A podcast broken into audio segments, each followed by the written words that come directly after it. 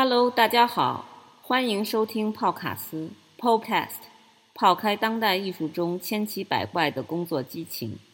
本期我们要泡的卡斯是在加速时代以行动直面中国城市化进程问题，不空谈理论的陈陈韵韵韵。复杂的东西是很松很软的。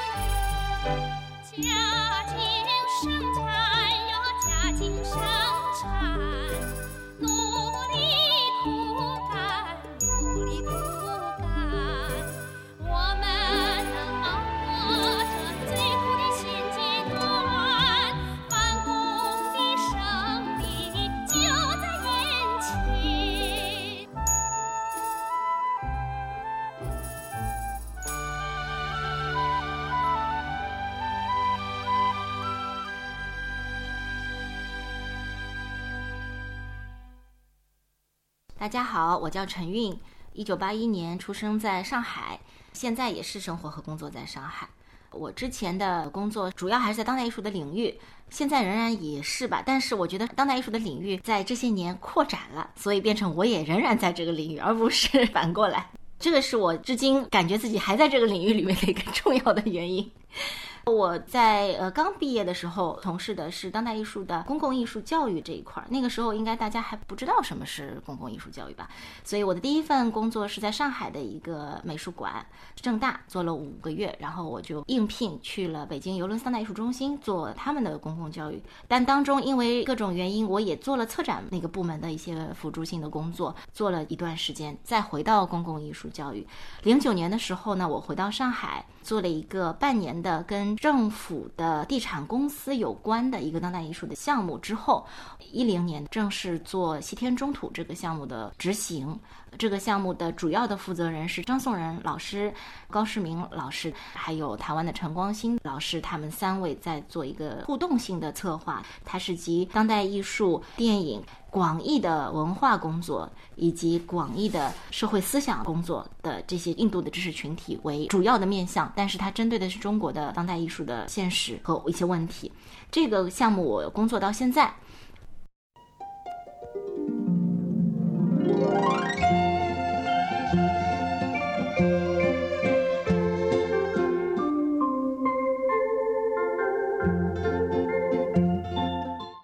我在做定海桥的研究的时候，发现九九年、两千年是一个很重要的时间节点。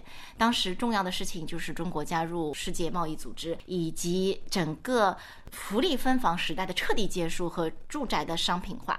我们当时做这个事情也不知道有什么代价了，这都是后面才知道的。只是说那个冲动它可以实现，是因为住宅彻底的商品化。一开始是只有外国人才能买商品房，现在所有人只要有钱都可以买，你都有了这样的一种主动权。这个主动权，它以各种方式，今天仍然在流变。这样的一种欲望，我要反复的强调，上海是一个人均住房面积两点六平米以下才算是困难的一个城市。在这样的一个巨大的张力下，那种迸发出来的城市更新的力量，我觉得是史无前例的。再加上二零一零年的整个世博会的叙事。九十年代是一年一个样，三年大变样。到世博会迸发出来的那种，哇，原来所有的工厂的那个地都可以释放出来，都变成了一种新的国际性的，其实没有内容。世博会你知道是临时性的内容，可是大家为了一个临时性的景观是愿意这样排队的。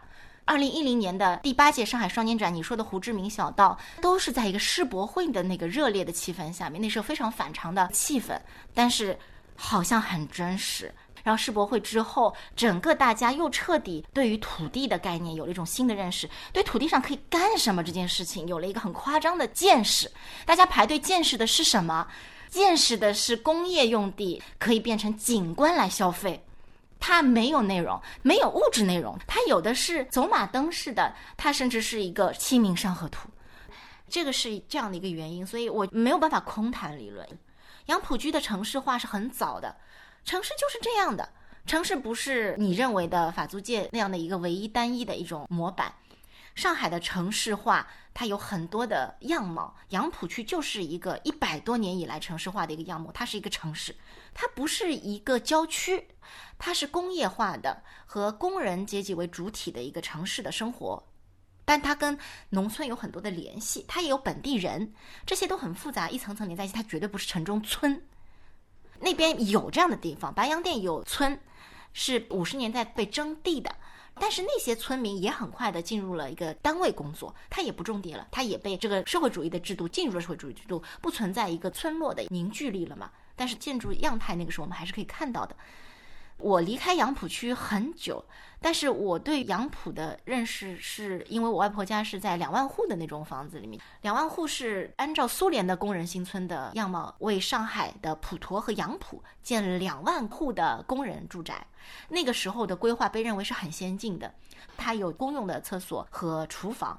每一家相对来讲独立的嘛，啊，还有走廊啊、走道是砖木结构的房子，两层楼的，每一个单元集合里面都有一个公共花园，小孩可以在里面玩，都有配套的托儿所，它是辅助你的工人可以更好的上班的，再加上你工厂的很多的同事也会住在周围，那是这样的一个环境，它也跟宁海桥不一样，但是它是一个工人的一个社会主义环境很强烈的地方，但它也是在九九年拆迁的。我是很晚才发现，我出生的那个杨中心在腾越路上面，其实就在离定海桥并不远的地方。虽然他们未必会认为自己还在定海桥的范围里面。呃，小时候我在外婆家见到的那种邻居关系，和我妈回忆小时候的邻居关系，一些已经成为记忆的东西，他没有死在定海桥，他还活着，但是也不是那个东西，他有很多的怨念。就很多的矛盾，我在想他回忆的时候是把那些怨念去除了的回忆吧。我觉得丁海桥就是一个特别生动的这样一个现场，因为它累积着的从殖民地时期到社会主义时期、文革、改革开放，一直到今天要面临拆迁，这个太完整了。那个故事，中央的所有的政策全都会有后果在那个地方。除了它不是个农村以外，它什么都是，甚至它还是农村。这个现实很小，但是它如此的具体。以至于它能够折射出很深的一些走向问题的可能性，它反光能够有各种的颜色，这个颜色你自己都不知道是什么颜色，取决于你的角度。春去秋来。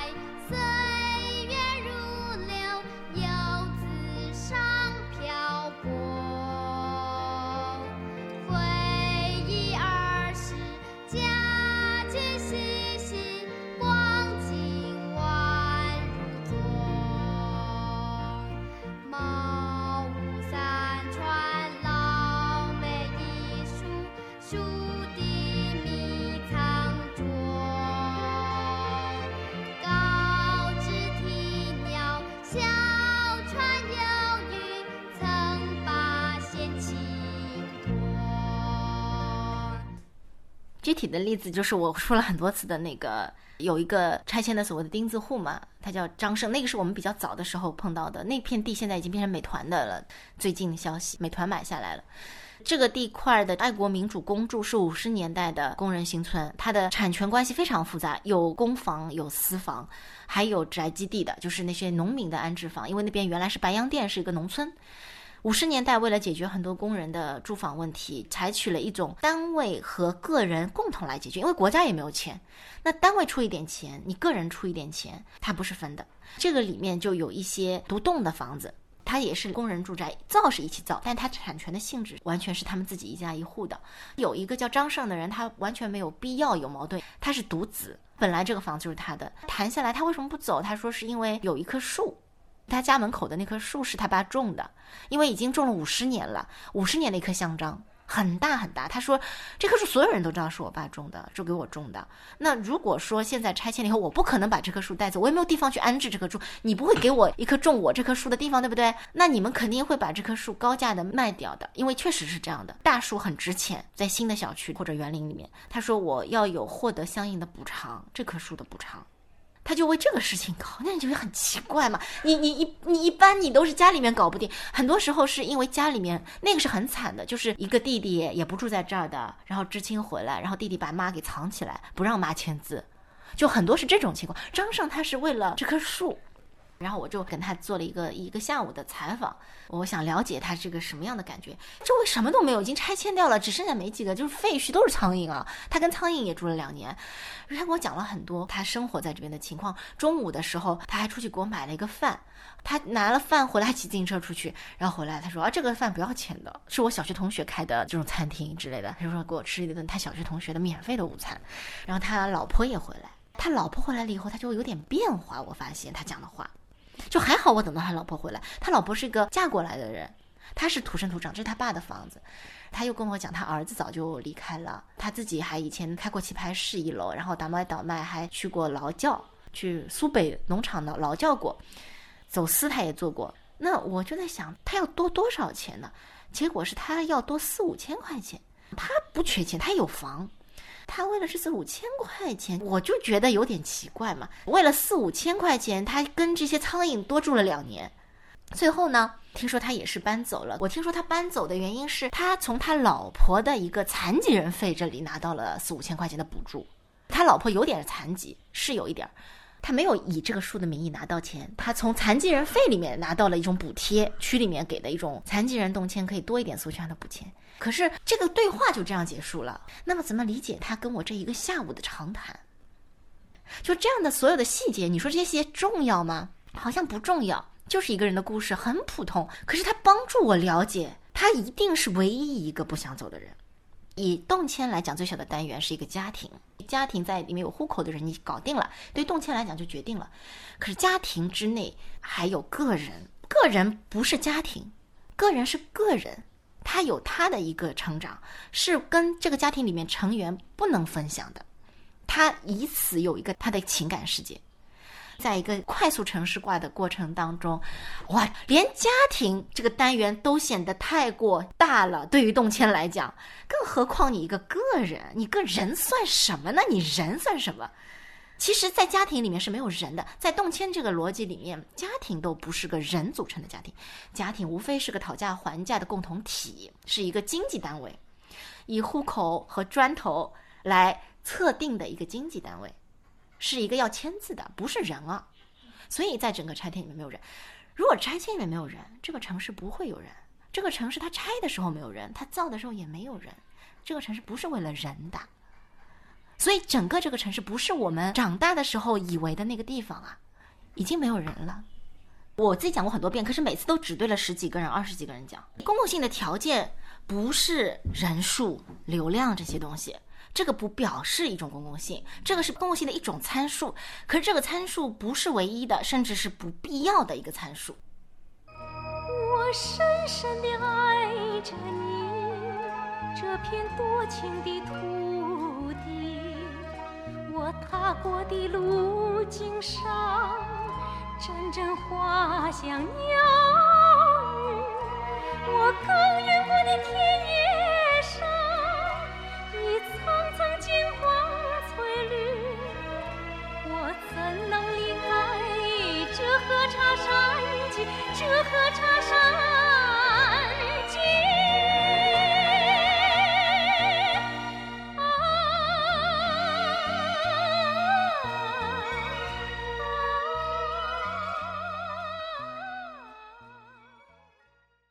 我喜欢复杂的地方，我喜欢复杂的东西，因为我在一个很压制复杂的地方长大，不管是教育还是论述，都压制复杂性，都想把一个事情简化了来表达。复杂性的东西是很松很软的，然后味道很多的，但很好吃的，这才是复杂性的东西。就是像好吃的东西一样，它一定是很复杂的，它的味道不会是一个味道，不是这样的。印度就是一个这样的地方，非常复杂。有人说你要不要做一个关于印度的播客？我说根本不能做。我去了十几次，我越去我越觉得我完全不能讲印度，局部也不能讲，整体更不能讲，笼统的不能讲，细节的也讲不清楚，都是无底洞。因为它的所有的东西都有很多的历史的来源。印度的它的矛盾就是在于它没有要大一统。但是他独立以后，他不得不把自己统起来，说我也有边界的啊，你是你，我是我的。所以他们现在现在这个局里，他们不习惯，你知道，我们很习惯，我们一直是这样的，就是我们有一个内部消化系统的一个巨大的一个能量，他们互相之间不想消化吸收，共存行不行？不一样，我们认，然后我们共存，我们很开心，这样可不可以？那么他们现在就面临的一个民族主义的压力，这样不行。这样说行就行，说不行就会变得不行的，然后就会出来很多矛盾，然后你要开始重新理解自己的历史。所以印度是在这样的一个前提下，我接触、认识，觉得充满了层次。就是因为我看了印度之后，我就不相信中国就是这样的。所以我找到定海桥的时候，我发现真的呢，就不是这样的，它是一层一层的，只是说你不想去翻那么多，你只要表面那一个，你有迫切的东西想解决当下，这个其实不是我们的传统。我觉得我们不是那种只想处理表面当下的，只有这样一个传统。我们有很多的传统，但那些传统到哪里去了？我是在印度那边去重新恢复一些知觉，恢复一些对于复杂的信念。这个是我在我跟其他的很多地方的人交流的时候，尤其是跟西方交流的时候，是无法共享的。我跟一些前社会主义阵营的国家、前苏联的国家以前接触过的时候，乍一看，我觉得他们也懂。如果你年龄是七零后、八零后，再小就不懂了啊。苏联解体之后生出来的就不管了。八零初和七零后、六零后，我觉得也许我能够共享一些东西，可是非常的少。我发现很奇怪，社会主义经验的可共享性并不像我想象的这么大，这个很奇怪。反而我很反感他们跟我讲他们的社会主义经验的独特性。我不知道为什么，我不想听他们的那种很刻板的叙述，我想听更深的一些关于社会主义经验，可是很难听到。但是那些印度的朋友，他们没有我们那种社会，他不是苏联阵营，但他们也有社会主义时期。尼赫鲁是个社会主义时期，可是不是苏联的社会主义时期。然后他们又进入了自由化。我觉得我跟他们讲的时候，他们很宽容。他们的知识已经可以哦拥抱我的这个很孤独的一个案例，然后他们说哦可以可以可以理解，我们怎么怎么样，他们会讲个他们的事情，往往对话上他们会讲个他们的事情，我就哎好像有点共通，其实是完全不相干的两个事情啊，我觉得哎可以可以，其实也不一样，我从印度那边找到了一种很不同，可是可以很好的不同而共同的理解共存和而不同的那个感受。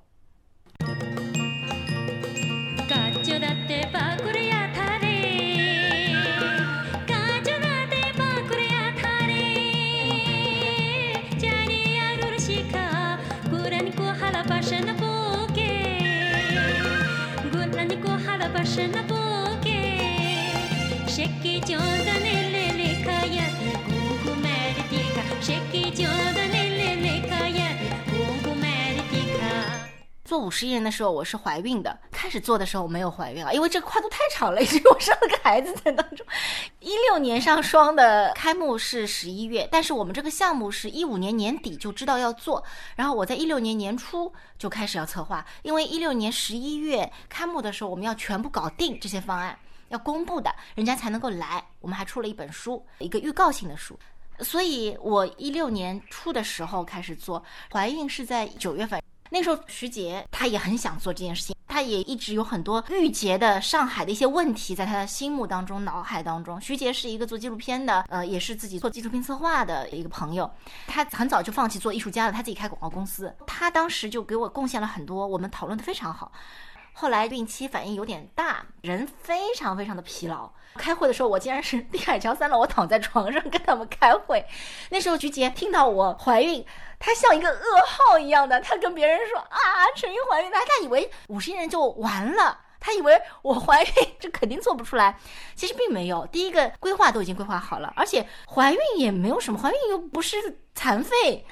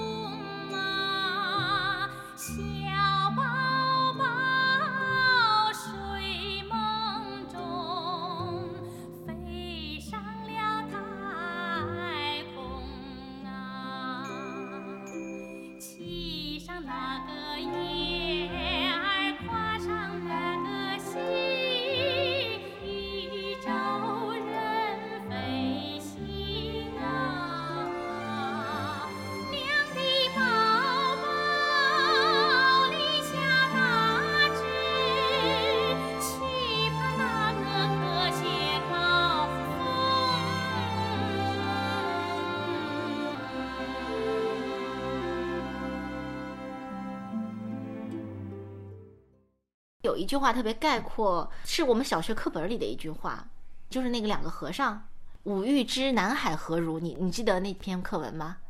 蜀之彼有二僧，其一贫，其一富。一个是穷的，一个是有钱的。贫者与富者曰：“吾欲知南海何如？”富者曰：“子何事而往？你凭什么去？”曰：“吾一瓶一钵足矣，我就带一个瓶子，带一个化缘的钵盆就可以啦。”富者曰：“吾数年来欲买舟而下。”犹未能也。我这几年来一直想买个船，都不能下去。子何事而往？你怎么可能凭这个东西就去了？月明年到第二年，贫者自南海还，以告富者。富者有惭色。过了一年，贫者已经从南海回来了，告诉他一声回来了。富者有惭愧的那个形色。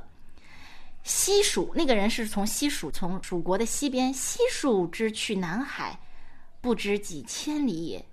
僧富者不能至，而贫者至焉。人之立志，故不如蜀彼之僧哉？是故聪与敏，可视而不可视也。自视其聪与敏而不学者，自败者也。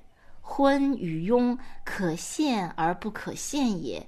不自陷其昏与庸而力学不倦者，自立者也。